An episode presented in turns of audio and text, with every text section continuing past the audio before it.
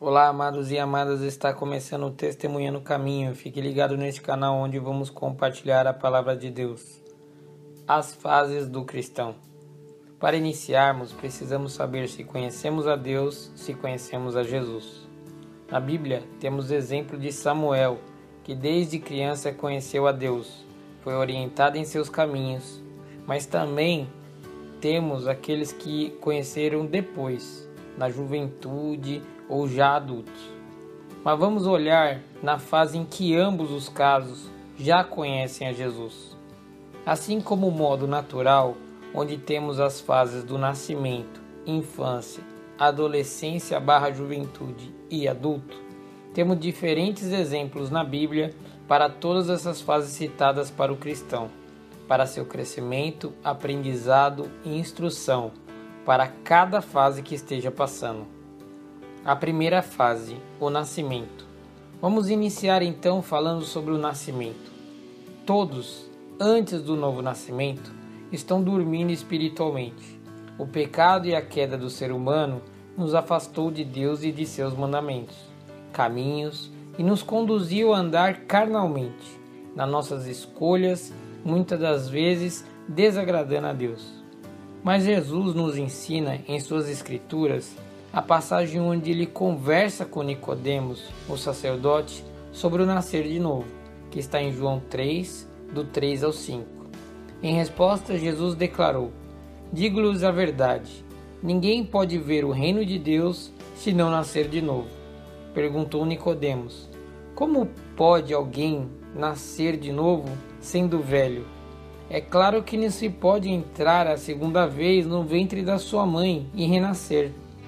E Jesus disse: Digo-lhes a verdade: ninguém pode entrar no reino de Deus se não nascer da água e do Espírito. Para nascer de novo, precisamos sofrer a metanoia, o encontro com Cristo, e ir em direção não o que é para a nossa vontade ou para o nosso eu, mas na direção daquilo que agrade o Pai, em buscá-lo cada vez mais. Assim somos transformados em novidade de vida.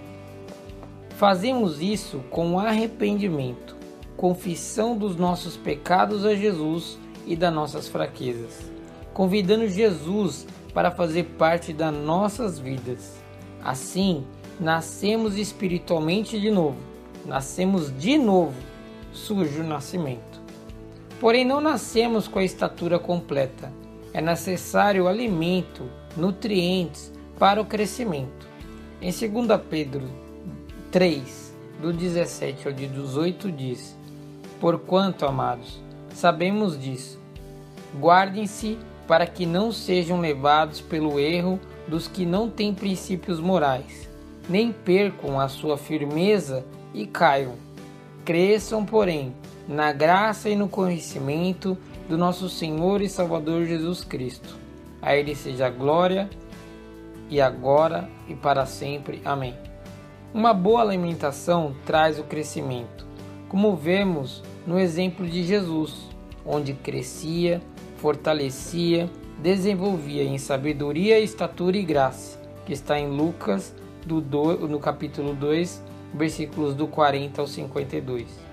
O crescimento ideal para o cristão é aquele uniforme, é aquele que, no qual nós crescemos em graça e em conhecimento. Não só na graça, não só no conhecimento, mas em ambos. A segunda fase, a infância, leite espiritual, onde aprendemos a nos fortalecer, princípios básicos da palavra, princípios básicos dos seus caminhos. Fazenda de dúvida, coisas da carne, coisas de Deus, não discernimos ainda o que pode, o que não pode, o que agrada a Deus, o que não agrada. É o início da caminhada cristã. Temos esse exemplo em Hebreus 5, do 12 ao 14, que diz: De fato, embora a esta altura já devessem ser mestre, vocês precisam de alguém que lhes ensine novamente os princípios elementares da palavra de Deus. Estão precisando de leite e não de alimento sólido. Quem se alimenta de leite ainda é criança e não tem experiência no ensino da justiça. Mas o alimento sólido é para os adultos, os quais, pelo exercício constante, tornam-se aptos para discernir tanto bem quanto mal. Também temos uma referência em 1 Coríntios 3, do 1 ao 3, que diz: Irmãos, não lhes pude falar como espirituais, mas como a carnais, como a crianças em Cristo. Dei-lhes leite e não alimento sólido, pois vocês não estavam em condições de recebê-lo. De fato, vocês ainda não estão em condições, porque ainda são carnais. Porque, visto que há inveja e divisões entre vocês, não estão sendo carnais e agindo como mundanos? Esta fase da infância. Passamos agora para a terceira fase, adolescência barra juventude.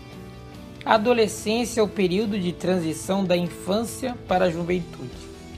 Fase esta onde está se moldando o que vamos ser. Porém, essa fase é cheia de dúvidas, questões, conflitos. O ideal seria ouvir os pais, os mais velhos, que já passaram por isso. Porém, queremos tomar nossas próprias decisões, conforme as nossas emoções. Existe um confronto entre o carnal e o espiritual. Se não vigiar e orar, podemos cair em tentação, sendo atacados pelo mundo e pelo adversário, com prazeres para alimentar o carnal, para fazer esquecer o espiritual e o relacionamento com Deus. Caso ande no carnal, não irá crescer no espiritual, ficará estagnado, parado. Porém, se estiver orando, vigiando, se estiver ligado no espiritual, alimentando com a palavra do Senhor, e assim ela vai nos livrando das ciladas do inimigo e resistindo às afrontas, amadurecendo na intimidade e comunhão com Jesus. Porém, muitos estão ainda nessa fase. Ficaram parados. Podem até no natural já serem adultos, porém as suas mentes e no espiritual estão cheios de problemas, dúvidas, conflitos e até mesmo perdidos. Temos várias referências de passagens que explicam essa fase. 1 Coríntios 3, versículo 19, 1 Coríntios 14, versículo 12, Gálatas 6, do versículo 6 ao 10, 1 João 2, versículo 14, Colossenses 3, versículo 20, Provérbios 1, versículo 8, 1 Timóteo 4, versículo 12 e 2 Timóteo 2, versículo 22. E aqui eu vou deixar duas referências para vocês também.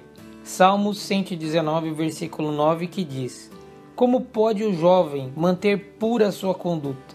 Vivendo de acordo com a tua palavra. Em Isaías 40, do versículo 30 e 31. Até os jovens se cansam e ficam exaustos, e os moços tropeçam e caem.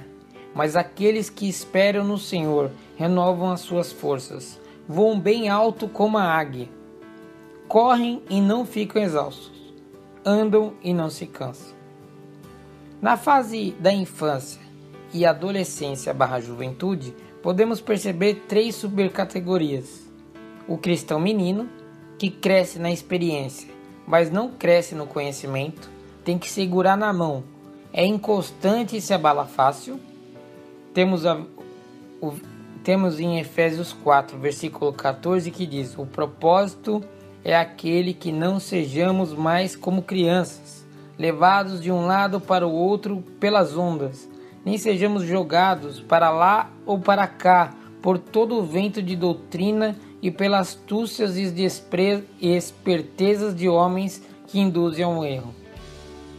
Temos também o cristão carnal, que é o que tem pouca fé ou até mesmo sem fé, que cresce no conhecimento, mas não tem experiência com Deus, não pratica no dia a dia, é contra a fé de todo mundo em Romanos 8, versículo 5.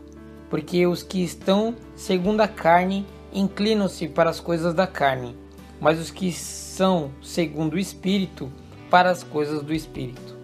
E temos também o cristão fraco, não cresce na graça, não cresce no conhecimento, não cresce nada, fica parado. Ele é conhecido como doente na fé. Em Romanos 14, versículo 1, que diz assim: Aceitem o que é fraco na fé, sem, sem discutir assuntos controvertidos. Em outras versões diz: Ora, quanto ao que está enfermo na fé, recebei-o, não em contenda sobre dúvidas. E outra passagem diz: Romanos 14, versículo 13: Porquanto deixemos de julgar uns aos outros. Em vez disso, façamos o propósito de não colocar pedra de tropeço ou obstáculo no caminho do irmão. Quarta fase, quarta e última fase, a fase adulta. Firme em Deus e em Jesus. Procure em seu dia a dia buscá-lo. Em tudo que faz e todas as áreas da sua vida, sua fé está em Deus. Busca nele conforto, orientação, sabedoria, discernimento, como se alimentar da sua palavra pelo Espírito Santo. Quer agradar a Deus em todas as suas ações. Sabe que agora é filho por adoção do Senhor, é embaixador do reino.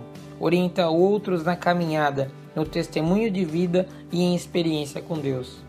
Em 1 Timóteo 1, versículo 12, Tito 1, versículo 9 e 2 Timóteo 4, versículo 18.